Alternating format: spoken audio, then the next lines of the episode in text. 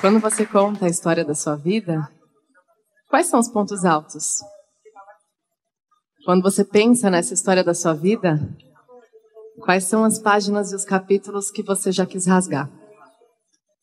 E eu tô aqui para contar para vocês quais foram as páginas da minha história e os momentos que eu queria apagar, de alguma forma. É... Então isso vai me fazer voltar aqui no passado, porque muitas vezes a gente fica com aquele estigma, né? O passado já passou. Para que que você vai voltar no seu passado? Isso é andar para trás, é retroceder, mas será?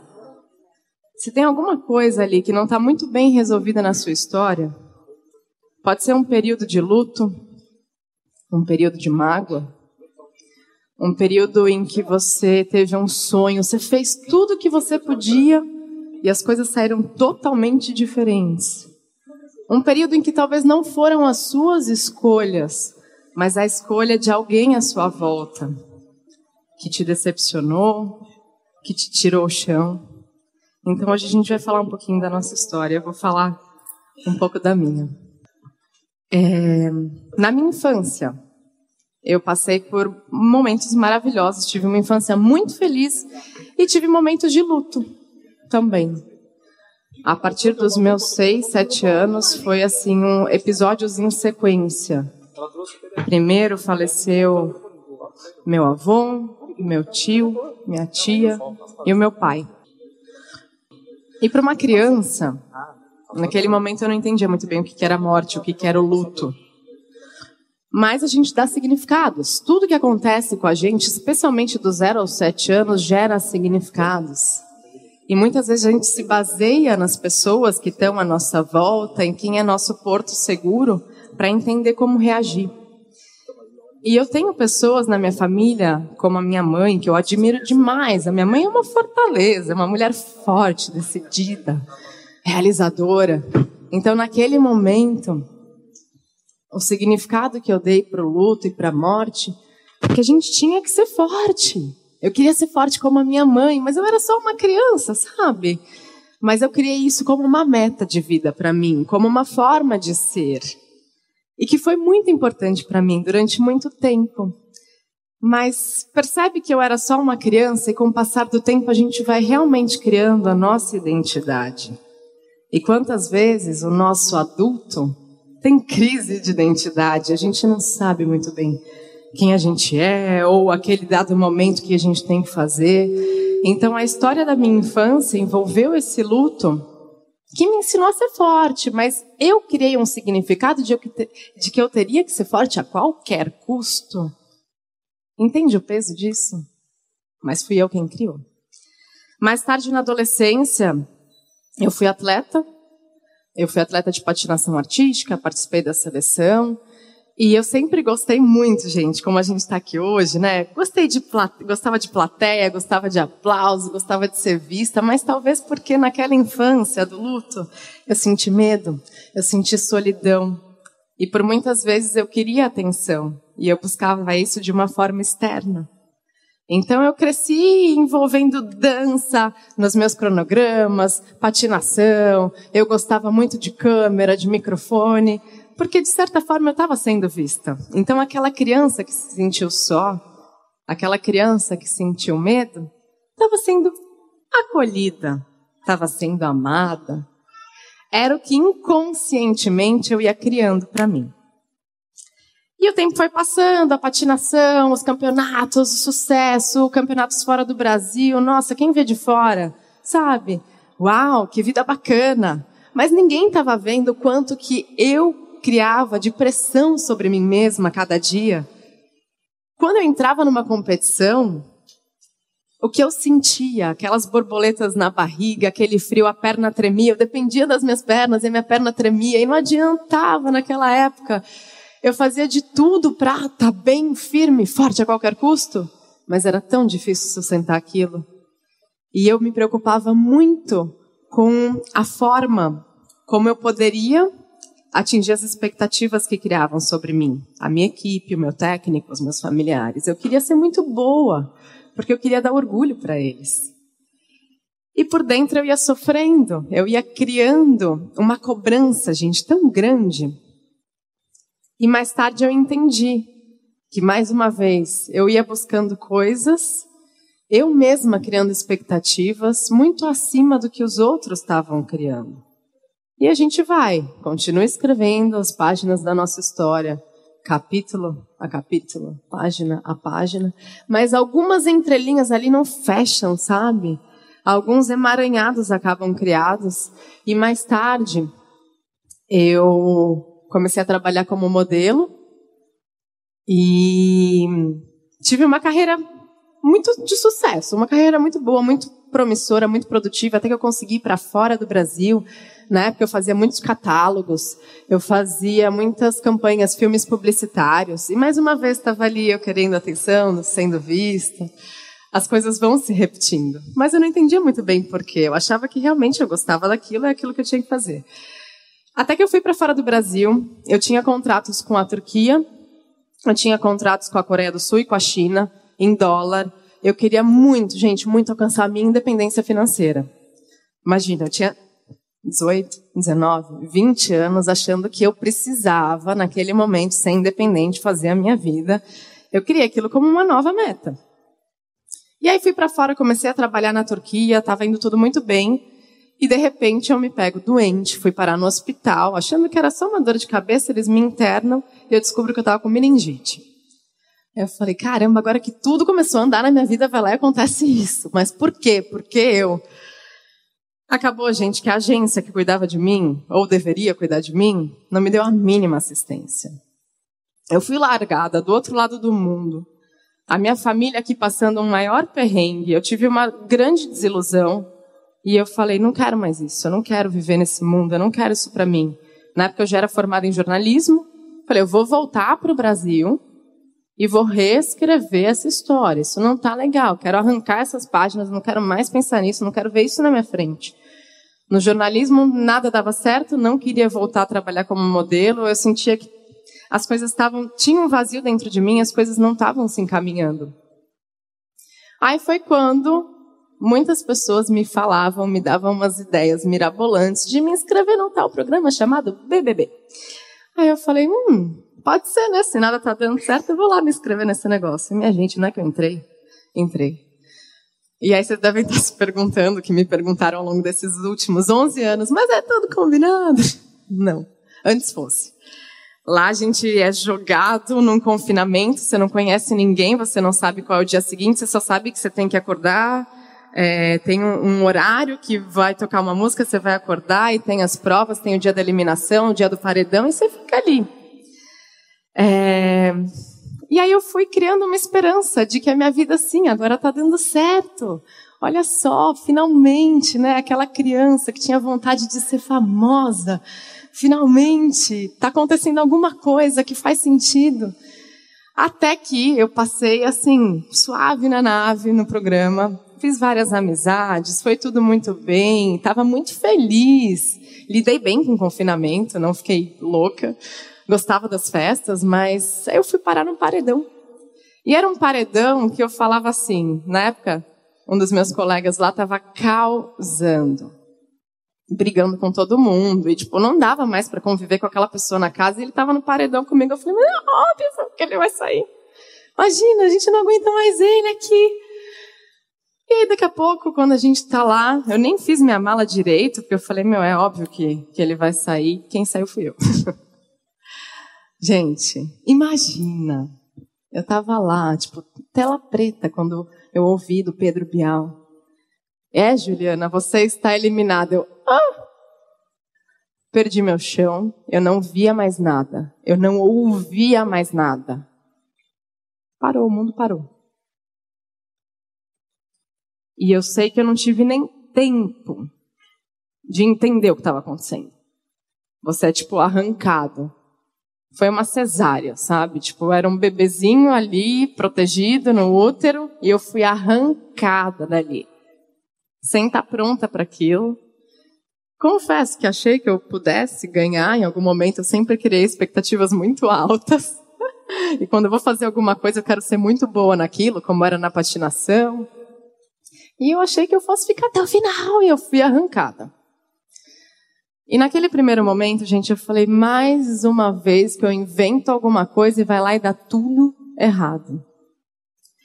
E quando deu tudo errado, eu falei, tá, e agora o que, eu faço? Mais uma vez, todas as expectativas que eu criei de carreira, de que, nossa, com certeza, né, vai aparecer um programa para eu apresentar, eu confiava, eu era boa, eu sou boa no que eu faço, eu sou uma boa comunicadora. Mas as portas que foram se abrindo não tinham nada a ver, gente, com a minha essência e com os meus valores. E felizmente naquela época, ainda menina, com 22 anos, eu tive algum discernimento para algumas escolhas que eu falava, não é muito bem isso. Mas tantas outras escolhas, eu falei, ah, já está aí, vou fazer. Vou aproveitar. Então eu fiz muito evento, eu fiz muitas fotos, muitas campanhas, eu fiz muitas revistas. E é isso, era o que tinha, né? Era o que tinha para hoje. Mas chegou um momento que eu falei, não, não é essa vida. Caramba, eu fico dando tentativa atrás de tentativa e não é essa vida, não é isso. Foi quando uma fã na época falou, Juliana, na época que você estava confinada, você gostava de arrumar suas amigas, dava umas dicas de beleza. Por que, que você não vai naquele negócio chamado YouTube e faz um canal? E eu sabia o que era YouTube, mas a gente só via clipe de música lá naquela época, né? Que era 2009. E comecei um canal. E aí, mais uma vez, as pessoas olhavam para mim e falavam: Cara, mas você está gravando sozinha, dentro de um banheiro, falando com quem? Não tem ninguém te vendo. Só que eu já tinha sido bem vista, bastante vista. Eu acho que naquele momento eu falava: eu estou fazendo por mim. Pela primeira vez eu estava fazendo alguma coisa por mim. Porque eu gostava, queria estar ali. Se uma pessoa visse, tá bom, beleza. E aí os anos foram passando, eu voltei a trabalhar com jornalismo, fui conciliando. E, gente, de verdade, foi a melhor coisa que eu fiz. Ao longo de muitos anos, as pessoas me perguntaram: Poxa, mas por que, que você não falava sobre a experiência do programa? Por que, que você não coloca isso né, é, no seu trabalho? Porque eu quis começar do zero, foi importante começar do zero. Eu queria realmente fazer algo com mais propósito. Não era só ser vista, ser amada, ter fama. Foram desejos que eu tive e eu reconheço e assumo. Mas, gente, se não tem um propósito ali, não se sustenta. Vai chegar uma hora que você vai ter uma crise existencial, um vazio muito grande e que não vai mais fazer sentido. E pela primeira vez na vida eu senti que eu estava fazendo alguma coisa por mim, com a minha essência, com as minhas verdades, do meu jeito. Eu precisei desconstruir muita, muita coisa ao longo do caminho, mas eu precisei fazer o quê? Voltar para as páginas críticas da minha história, para os capítulos que eu quis passar rapidinho ou arrancar, porque eu não aceitei. Então você vai lidar com julgamentos na sua vida, você vai lidar com expectativas, mas o que eu aprendo de verdade é que a gente precisa sim olhar para o passado. Entende quais foram aqueles objetivos, esses os fracassos que a gente costuma dizer? Quais eram os reais objetivos? Por que, que eles foram importantes para você? Você já parou para se perguntar isso? Você já parou para procurar o aprendizado por trás dessas escolhas, ao invés de querer, ah, já passou, já foi? Porque a gente faz o que a gente pode naquele momento. Você fez como você sabia fazer, da mesma forma como eu fiz o que eu pude, com os recursos que eu tinha naquele momento. Mas a gente está aqui para viver, para cair, para levantar, para errar, para acertar. É assim a vida, é esse o jogo da vida. Então não adianta a gente querer, muitas vezes a gente cria a expectativa, vai lá, a gente quer fazer alguma coisa para dar certo, mas quando não dá certo, você se pune, você se julga, as pessoas te julgam, mas acho que a pior das punições, quem faz é a gente. O pior dos julgamentos, quem faz é a gente. E eu mesma, por muito tempo, questionei as escolhas que eu fiz. E só o dia que eu olhei para elas, eu consegui acolher o real aprendizado e me perguntar o que, que eu aprendi com isso, por que, que isso foi importante para mim. E é o que eu quero que vocês façam hoje. Algo mal resolvido, um perdão que você não se deu. Você precisa voltar nesse capítulo. Não é só virar as costas e sair andando. Não é tão simples assim, porque não é rasgando as páginas da sua história que você vai tirar qualquer peso das suas costas. E na verdade nem precisa ser um peso, porque ao longo da nossa vida a gente vai dando significados para aquilo que acontece com a gente. Então, hoje, quando eu paro e olho, já me sentindo mais dona da minha vida, dona da minha história, mais segura, eu entendo que não é o fato que faz a sua história, não é aquilo que acontece com você, é a forma como você reagiu àquilo. Como é que você está reagindo todos os dias? Especialmente aquilo que não deu certo. Então, olha para isso. Você pode reagir melhor e a gente precisa desconstruir. E desconstruindo é você dar um novo significado, é você ressignificar. Então, se você deu um julgamento de fracasso, se você deu um julgamento de incapacidade, se você deu um qualquer julgamento negativo que você tenha dado, se você buscar realmente de coração aberto o aprendizado, você consegue reescrever. E não é nem reescrever na verdade, é ficar em paz com você. A gente não precisa reescrever tudo. Reescrever é daqui para frente. Mas voltar no passado, desconstruir, dar um novo significado com o viés do aprendizado, do observador. O observador a gente fala muito na meditação e hoje a meditação transformou minha vida. O observador é você dar um passo para trás e você se observa. Você não está mais na sua pele, sob fortes emoções, se julgando, se culpando. Você está se observando, sem julgar para acolher. É a diferença entre usar a inteligência da mente e a sabedoria do coração. A mente é maravilhosa. Ela nos leva muito longe, mas hoje eu percebo que a sabedoria do coração é aquela que acolhe, que te permite ressignificar, tirar o aprendizado, se perdoar, saber que você fez o que você podia, você fez o seu melhor. Então hoje, olhando tudo isso, eu percebo que sim, eu sou forte, mas eu sou forte do meu jeito. E que sim, as expectativas vão vir, mas o único responsável pela expectativa é quem criou. E se eu continuar criando expectativas altas demais, duras demais, eu preciso me responsabilizar. Mas o que vão achar, o que vão desejar, aquilo que criaram sobre mim, não é meu. Não me diz respeito. Eu deixo para eles. E por fim, olhando para essa história com o meu coração aberto, acolhendo quem eu fui, quem eu estou me tornando, eu percebo que a gente pode todos os dias se olhar com mais carinho, se acolher um pouco mais e ter responsabilidade sobre aquilo que a gente escolhe, mas não mais com culpa. E gostaria muito que você pudesse hoje sair daqui e ter uma conversa longa e sincera com você mesmo, para enxergar os aprendizados que você precisa, porque eles são importantes para sua história. Tudo é importante para sua história. Só que enquanto você não aceitar a sua história, você não se emancipa.